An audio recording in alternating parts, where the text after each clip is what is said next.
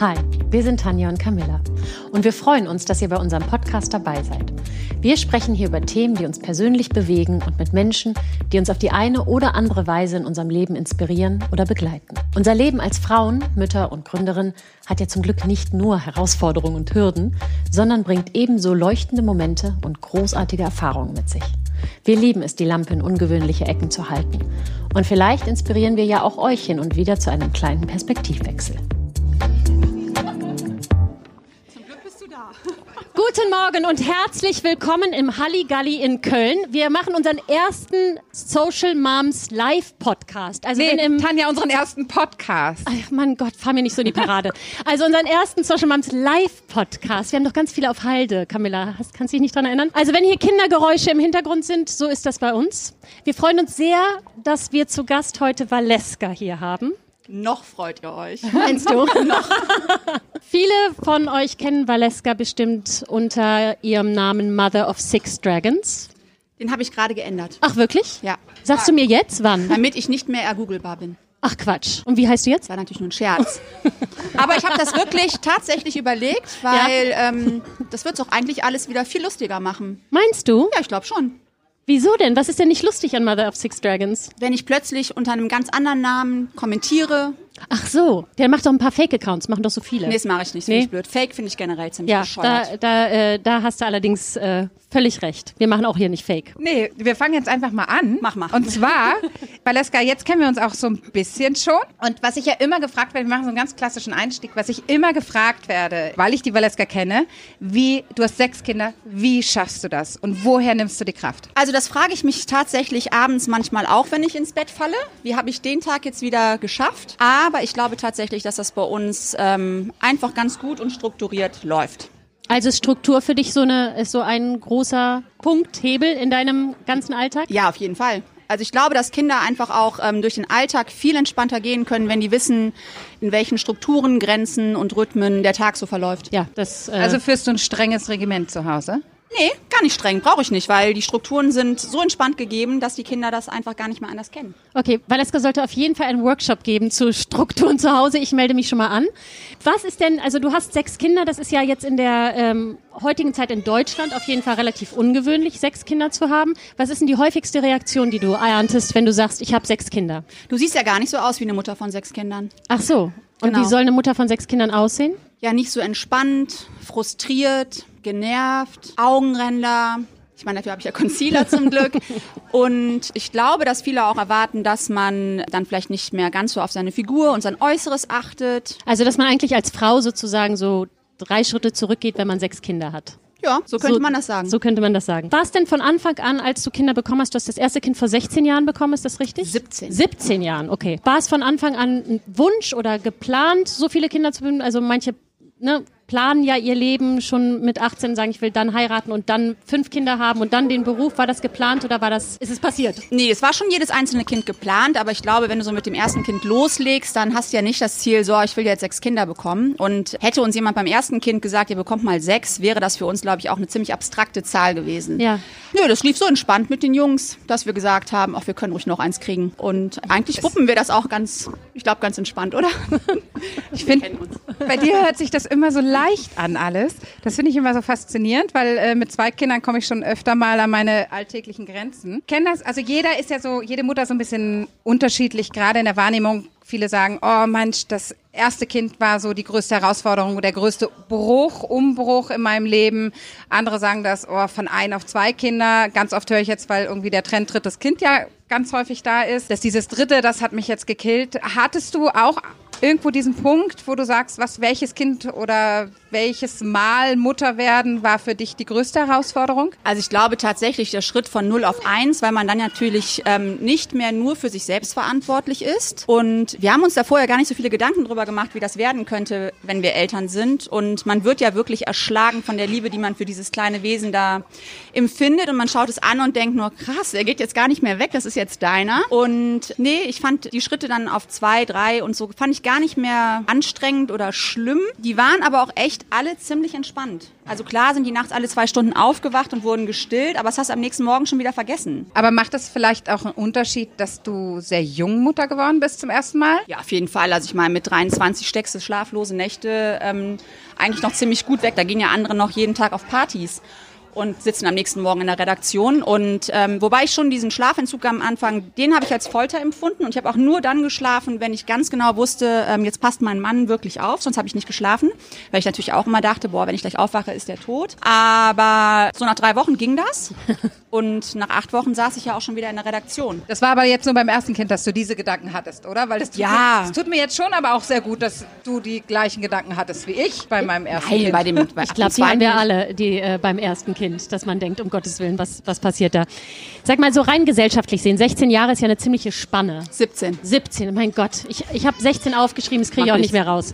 17 Jahre ist ja eine ganz schöne Spanne. Was hat sich denn, wenn du den Blick jetzt so gesellschaftlich wirfst, hat sich da viel verändert zwischen den 17 Jahren zwischen dem ersten Kind und wie die Gesellschaft jetzt reagiert auf Kinder? Also vor 17 Jahren gab es natürlich in der Form noch kein Instagram. Und Ja. da haben sich, glaube ich, die meisten Mütter auch nicht so einen Stress auf das Bild bezogen, was man nach außen hin vielleicht abgeben könnte, gemacht und haben vielleicht viel mehr auf ihr Bauchgefühl gehört und ihr Leben gelebt. Und jetzt leben ja ganz viele Mütter in Ausschnitten das Leben von anderen Müttern mit und denken immer, boah, wie krass, ey, wie macht die das alles? Und vergessen dabei ihr eigenes Leben. Und auch bei mir gibt es natürlich Tage, die total anstrengend sind und wo ich dann auch denke, boah, holla die Waldfee. Und Man hat einfach eine andere Perspektive Ja, auf natürlich jeden aufs Fall. Muttersein bekommen, durch Ja. Instagram, durch Facebook, durch die ganzen sozialen Also Medien. Ne? früher wurde einfach gestillt, weil gestillt wurde, weil das Kind Hunger hatte Mhm. und jetzt wird darüber eine riesen Diskussion ausgelöst.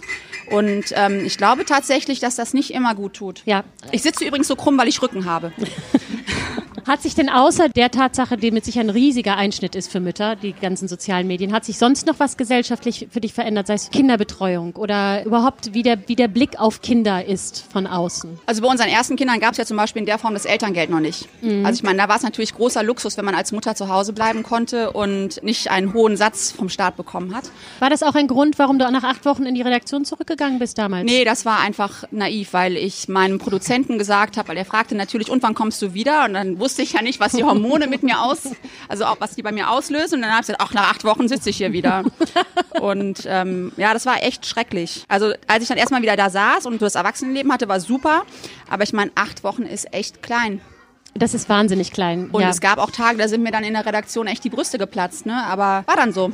Aber du hast ja bis zum dritten Kind ja Vollzeit gearbeitet. Nee, Noch. sogar bis zum Also vierten, bis aber zum nicht vierten. wirklich, also nicht wirklich Fulltime, aber also weil es halt nur einige Tage in der Woche waren, drei volle Tage und die Events, also wie VOG WM und solche Dinge. Und dadurch bin ich aber auf eine volle Stelle gekommen. Okay, also auch wie das verteilt wurde, auch selbst bei drei Kindern drei volle Tage zu arbeiten und dann noch Events zu machen. Also wie war das in der Vereinbarkeit für dich zu lösen? Hinter jeder erfolgreichen Frau steht ein Erfolg, ein guter Mann. Nein, also das haben wir natürlich familiär ganz gut aufgefangen. Also wir mussten da nicht drüber diskutieren. Der hat sich dann in der Zeit, in der ich nicht da war, um die Kinder gekümmert, beziehungsweise eine Kinderfrau. An zwei Vormittagen war meine Schwester bezahlt da. Das hat so ganz gut funktioniert. Aber es war natürlich nicht ganz so strukturiert wie jetzt, wo ich zu Hause bin. Aber so rückblickend, wie viel Kraft hat dich das gekostet? Also diese wirklich diese Vereinbarkeit zu leben, auch wenn das gut organisiert war und du viel Unterstützung hattest, so rückblickend, auch vielleicht in dem Vergleich ähm, jetzt zu der Zeit, wo du wirklich ähm, zu Hause bist. Nee, gar nicht, weil ähm, in der Zeit in der, in der Redaktion dann sitzt und ähm, deinen Kopf benutzen kannst, hast du ja quasi bezahlten Urlaub von zu Hause.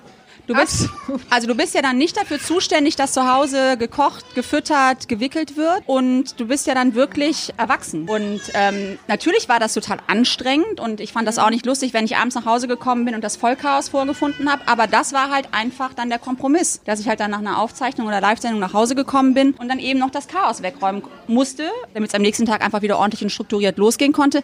Weil das zum Beispiel hat mein Mann jetzt nicht ganz so hinbekommen. War ihm einfach nicht so wichtig, was auch okay ist. Ich glaube, du hast gerade einen ganz guten Punkt gesagt. Also dieses Arbeiten ist ja wirklich so, das ging mir genauso, dass ich das erste Mal wieder auf der Arbeit saß und dachte, wie geil ist das entspannt hier. Und ich finde, das zeigt aber eigentlich, wie unterschätzt natürlich das Muttersein ist. Also auch von der Wertschätzung her. Ja? Also es ist der anstrengendste Job, den man ausführen kann. Und ich wirklich, ich belächle jeden, der sagt, wie, du bist nur Mutter und Hausfrau, weil das ist wirklich, es ist definitiv der sinnvollste, aber auch echt der anstrengendste Part des Lebens. Genau, und der wird ja nicht nur gesellschaftlich oftmals nicht gewertschätzt. Also unter uns Müttern, wir wissen, was äh, jede Mutter leistet und äh, wie es sich anfühlt, wenn man ein brüllendes Kind im Arm hat. Aber würdest, was würdest du dir wünschen, jetzt mal rein von der politischen Ebene? Die Wertschätzung und Werte, damit meine ich tatsächlich auch finanzielle Wertschätzung. Wie hast du da eine Vorstellung, wie das ausgeglichener sein könnte oder müsste? Oder findest du es okay, so wie es ist? Nö, ich finde, jede Mutter sollte einfach das Gehalt weiterbekommen, was sie vorher hatte. Ja. Also, ne, wenn du studiert hast und ähm,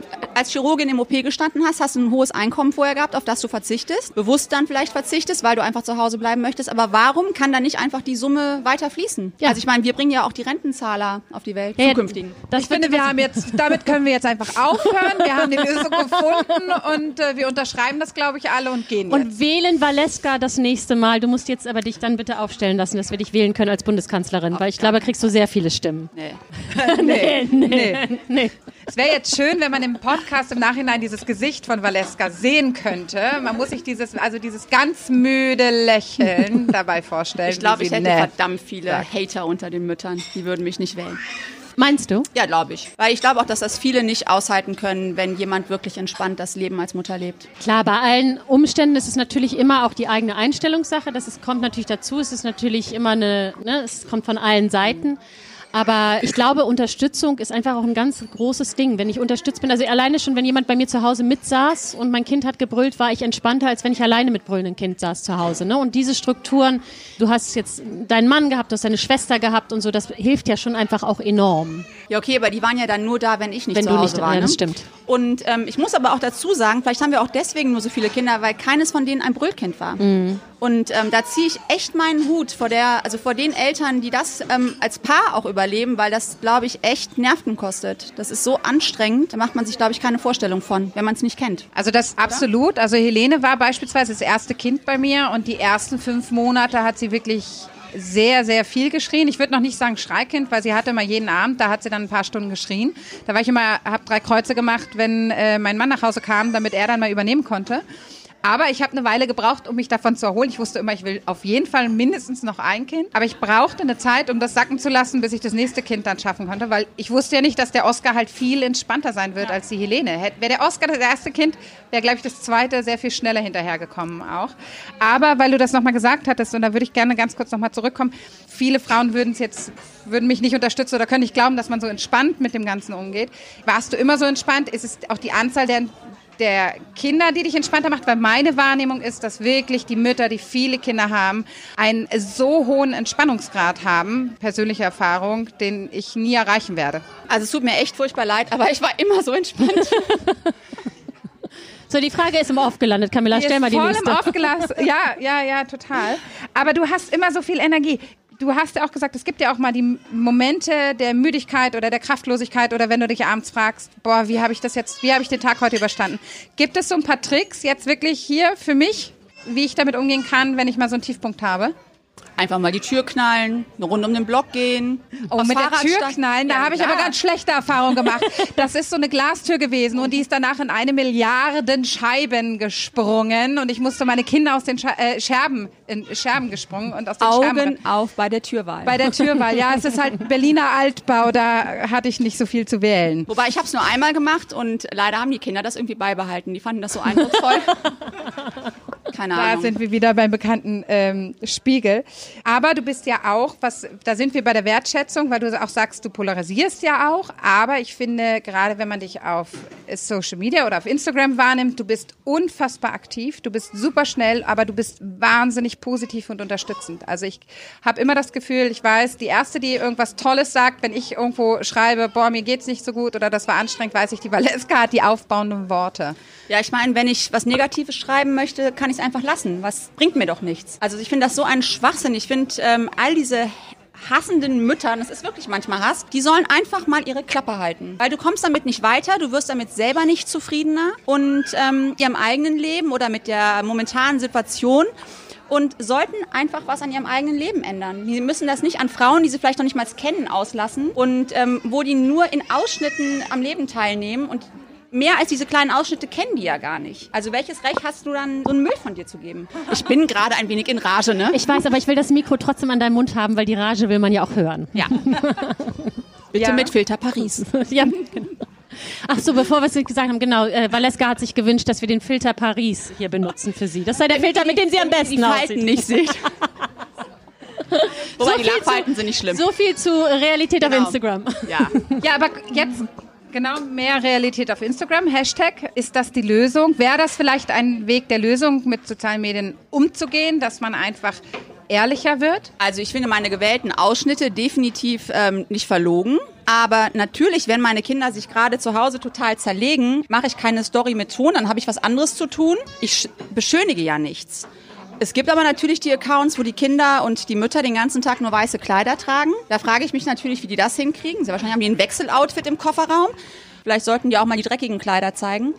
Aber auch das soll jede Mutter so machen, wie sie will. Also wenn die nur schöne Ausschnitte zeigen möchte und immer nur gut gelaunt, strahlend in die Kamera schauen möchte, soll sie das so machen. Wäre so nicht mein Ding. Das kann jeder für sich entscheiden. Aber ich glaube auch, dass du nichts davon hast, wenn du die ganze Zeit nur hässliche Dinge siehst. Weil dafür möchtest du dir auch Instagram nicht anschauen.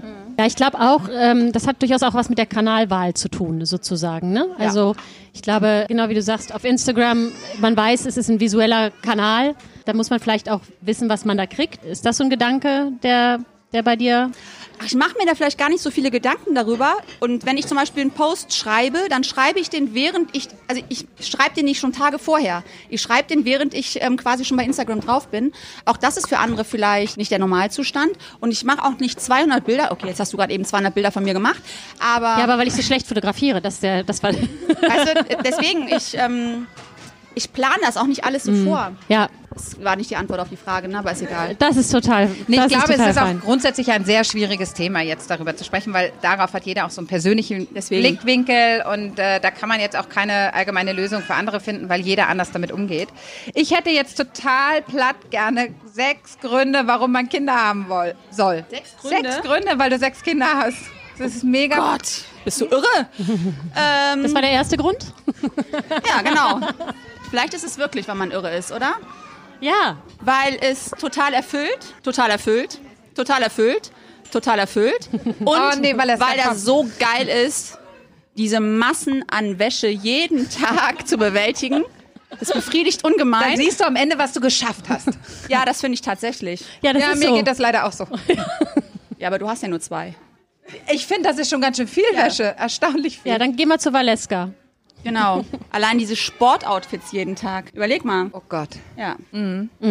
Wir sind jetzt bei vier Gründen. Nee, ich finde tatsächlich, weil das also ich weiß gar nicht, ob ich sechs Gründe dafür aufzählen kann, aber ich finde wirklich, dass das Mutterdasein unglaublich erfüllend sein kann, wenn man sich darauf einlässt. Und man sollte viel mehr Situationen mit einem Lächeln begegnen und sich auch mal in die Kinder hineinversetzen. Also wenn jetzt zum Beispiel eine schlechte Note nach Hause gebracht wird, dass man dann nicht erst ähm, rummeckert und sagt, boah, was ist das denn für eine bescheuerte Note, sondern erstmal was Positives sagt und dann versucht, das Ganze erzieherisch vielleicht aufzurollen. Beim nächsten Mal wäre es schön, wenn du ein bisschen mehr lernst. Das Gefühl ist ja dann auch total schön, wenn du darunter drei Sterne hast oder eine Eins. Okay, eine Zwei ist auch in Ordnung. Nee, es erfüllt wirklich. Also ich gehe abends glücklich ins Bett. Weil ich ähm, einfach die, egal wie anstrengend der Tag war, weil ich sehe, ey Mann, hast du ein Glück, dass du sechs so coole Kinder hast. Und einen geilen Mann. Das ist eigentlich ein sehr schönes Schlusswort. Nichtsdestotrotz haben wir noch eine Frage. Ja. Und zwar, wir sind ja Social Moms und äh, Camilla mit Mami Mac und ich mit Lucy Marshall vorher. Wir hab- haben uns ja zum Ziel gesetzt, wirklich Mütter zu verbinden und ihnen mehr Sichtbarkeit zu geben und für mehr Wertschätzung und Verständnis und Toleranz untereinander zu werben. Was würdest du dir denn noch wünschen, wie man das noch stärker rausbringen kann? Also ich finde zum Beispiel dieses Better Together oder auch Cool Moms Don't Judge und all diese Dinge. Da wäre es schön, wenn das nicht nur Hashtags bleiben, sondern ähm, die Frauen sich da mal Gedanken drüber machen, dass es nicht nur als Wort benutzt wird oder als Wörter, sondern dass die wirklich danach handeln. Und ich glaube schon, allein wenn die danach handeln würden und sich gegenseitig ganz anders unterstützen, dann wäre doch das Ziel eigentlich schon erreicht. Das ist jetzt wirklich, Das ist jetzt wirklich ein schönes Schlusswort. der schönste Abschluss. In diesem Ähm, Sinne, Hashtag Better Together. Vielen Dank, Valeska, dass du heute hier warst. Es war mir ein Fest. Und wir sehen es leider nicht, aber Valeska hatte das Lipgloss passend zu unserer Farbe gewählt. Das muss ich jetzt nochmal sagen. Hose ausgelaufen. Ja gut, das, hat, das hast du jetzt gesagt, das hätte ich allen nicht erzählt. Wir freuen uns, dass ihr da seid. Danke.